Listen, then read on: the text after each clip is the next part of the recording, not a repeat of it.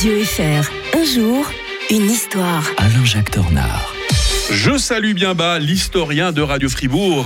Bonjour Mike, bonjour à toutes et à tous. Plaisir de vous retrouver tous les matins, Alain Jacques. On va revenir en des temps troublés. Hein, 23 mars 1919, ce jour-là, euh, Mussolini créait les faisceaux italiens de combat. Ça ne veut peut-être pas dire grand-chose à tout le monde, mais si on dit que c'est l'embryon du mouvement fasciste, là tout de suite ça vous parle. Hein. Bah oui, ce sont des groupes paramilitaires qui, en fait, naturellement, c'est la base du parti fasciste. On verra la même chose plus tard se créer avec les SA pour euh, le nazisme, hein, Mhm, bien mhm. entendu.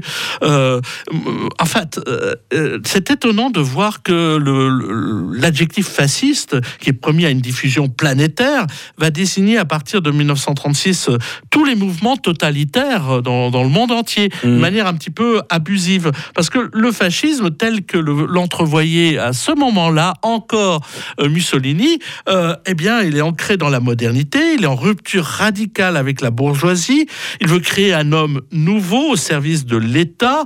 Euh, D'ailleurs, le, le futur Duce qui a vécu chez nous en Suisse, il ne faut pas l'oublier, qu'il est Mhm. pas pour rien qu'il était docteur honoris causa de l'université de Lausanne. Il va le faire oublier un petit peu ça, mais faut pas euh, faut pas l'oublier. Eh bien, il avait fréquenté les, les exilés bolcheviques. Euh, il avait eu connaissance de la théorie de Lénine, selon laquelle l'accession au pouvoir devait s'appuyer sur une organisation paramilitaire constituée de révolutionnaires professionnels. Donc, il va utiliser ces, ces techniques révolutionnaires pour arriver au pouvoir, pour attirer en son sein, euh, par exemple, des anciens combattants, euh, des troupes d'élite, des corps francs, qui étaient frustrés parce que l'Italie n'avait pas acquis, après la Première Guerre mondiale, les territoires auxquels elle, aspirait, en particulier sur la côte euh, d'Almat. Et, bien, et puis, il même des syndicalistes, ouvriers, euh, victimes des désordres économiques, et d'autres laissés pour compte qui avaient rejoint le, le fascisme à son départ. Donc, faut, faut voir, c'est pas tout à fait comme on le on En Mm. plus, il s'appuyait sur euh, cette idée euh, du, du Risorgimento, le mouvement d'unification de l'Italie au 19e siècle. Et puis, c'est petit à petit qu'il va évoluer. Euh, il y a des troubles. Finalement, il, il va se transformer en homme d'ordre pendant l'été 1920, parce qu'il a perdu en plus les élections. Il voit qu'il faut, faut, faut jouer sur autre chose.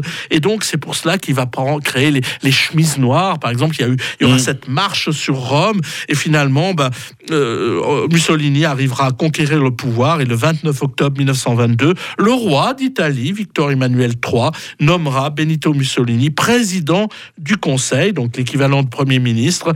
Il va s'ensuivre progressivement un régime totalitaire d'un genre nouveau, celui qui fera euh, du fascisme euh, le garant de l'unité italienne pendant euh, les 12, euh, les, les 20 années qui suivent.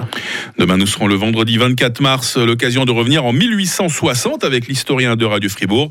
Là là, terrible 24 mars 1860, le jour où euh, Nice et la Savoie ont échappé à la Suisse. On va se souvenir de cette grosse déception demain. D'ici là, le plaisir de vous souhaiter une bonne journée, Alain Jacques Tornard. Bonne journée à tous. Je signale qu'Alain Jacques Tornard est présent au Salon du Livre de Genève jusqu'à dimanche. Il est sur le stand G750 du Petit Prince à Hergé, vu de Fribourg par Alex. Allez lui rendre visite. Ça lui fera grand plaisir.